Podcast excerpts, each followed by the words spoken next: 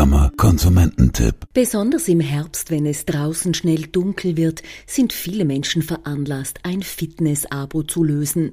Doch Vorsicht, hier gibt es einiges zu beachten. Mein Name ist Dominique Sohm und wir möchten heute ganz besonders auf die Vertragszeiten und Kündigungsfristen von Fitness-Abos hinweisen.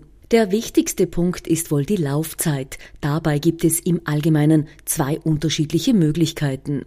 Eine unbestimmte Laufzeit mit Kündigungsverzicht oder eine festgelegte Laufzeit.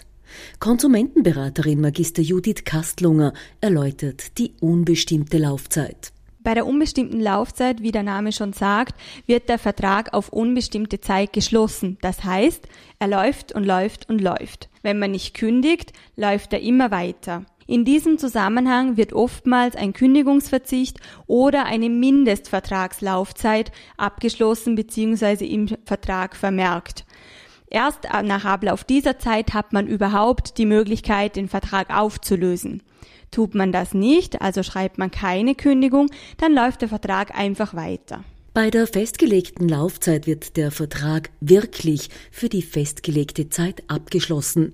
Doch auch hier gibt es einiges zu beachten. Bei der zweiten Variante wird wirklich die Laufzeit selber festgelegt, also beispielsweise ein Jahr. Er ist also nicht auf unbestimmte Zeit geschlossen, sondern wirklich auf diese festgelegte Laufzeit. Meistens ist es hier auch so, dass während dieser Laufzeit nicht gekündigt werden kann.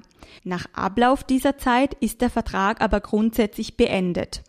Oftmals findet sich die Klausel automatische Vertragsverlängerung im Vertrag. Dies bedeutet, dass nach der festgelegten Laufzeit der Vertrag um eine gewisse Zeit automatisch verlängert wird. Dies ist allerdings nur dann rechtens, wenn der Konsument ausdrücklich vor Ablauf dieser Laufzeit darauf hingewiesen wird, dass durch das Unterbleiben der Kündigung eine automatische Vertragsverlängerung eintritt. Zusammengefasst ist es also wichtig, bereits vor Vertragsunterzeichnung genau zu lesen, ob nicht vielleicht ein unbefristetes Vertragsverhältnis eingegangen wird, wodurch die Kündigungsmöglichkeiten nämlich sehr eingeschränkt sind.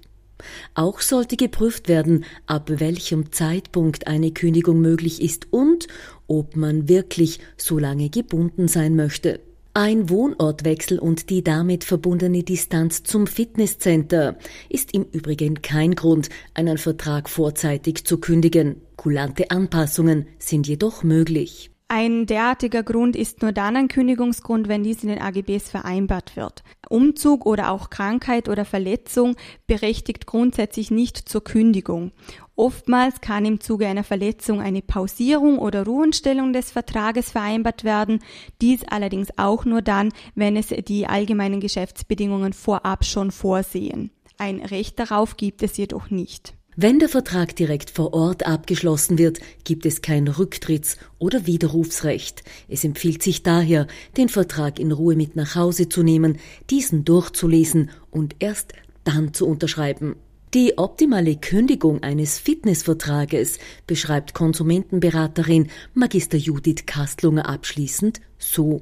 Ein Fitnessvertrag kann, wie bereits erwähnt, zum Ende der Laufzeit oder der vereinbarten äh, Mindestvertragslaufzeit gekündigt werden. Grundsätzlich kann eine Kündigung natürlich schon viel, viel früher eingebracht werden. Die Gültigkeit besteht natürlich erst nach Ablauf dieser Zeit. Eine Kündigung sollte immer schriftlich und am besten per eingeschriebenen Brief erfolgen, da man nur so die Kündigung auch nachweisen kann. Noch mehr Informationen zum Thema gibt es bei Ihrer Arbeiterkammer oder unter ak vorarlbergat